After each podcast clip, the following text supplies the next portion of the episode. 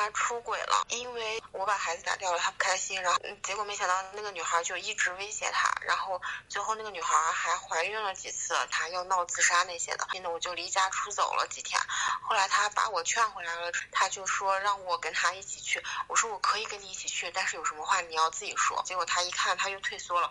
我先跟你讲呢，第一呢，你的情绪是来自于老公背叛，来自于老公出轨，所以呢，不能够鸵鸟政策，不能够不闻不问，应该跟他开战。那第二条，你要知道你老公他出轨的动力是什么？你不乐意给我生孩子，那得了，我找别人去生。所以呢，他是觉得你不爱他，这才是他出轨的驱动力。那么第三个方面呢，是他出现什么问题呢？是因为那个女的逼着他没办法，寻死觅活要离婚，他又不愿意离婚的呀。你堕胎让他觉得你不爱，但回过头来，他一看这个老婆还是爱我的呀。他找那个女人只是去证明他的吸引力。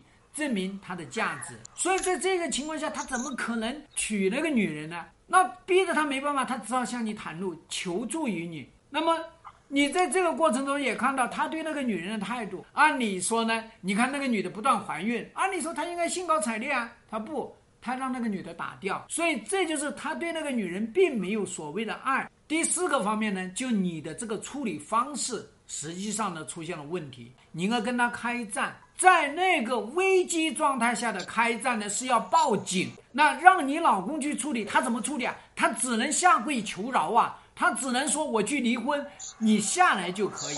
所以这是这个女人不断的可以控制你老公的这个关键。你在这样一种联合作战下面呢，这个自杀的女人她知道吓不住你。那么还有一个开战呢？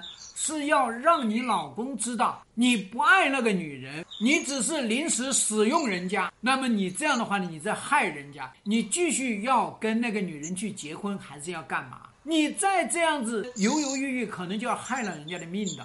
所以你在这个地方呢，一定要跟你老公团结一致，解决了那个女人的威胁，再来解决你们两个人的这个婚姻危机，要这么来处理。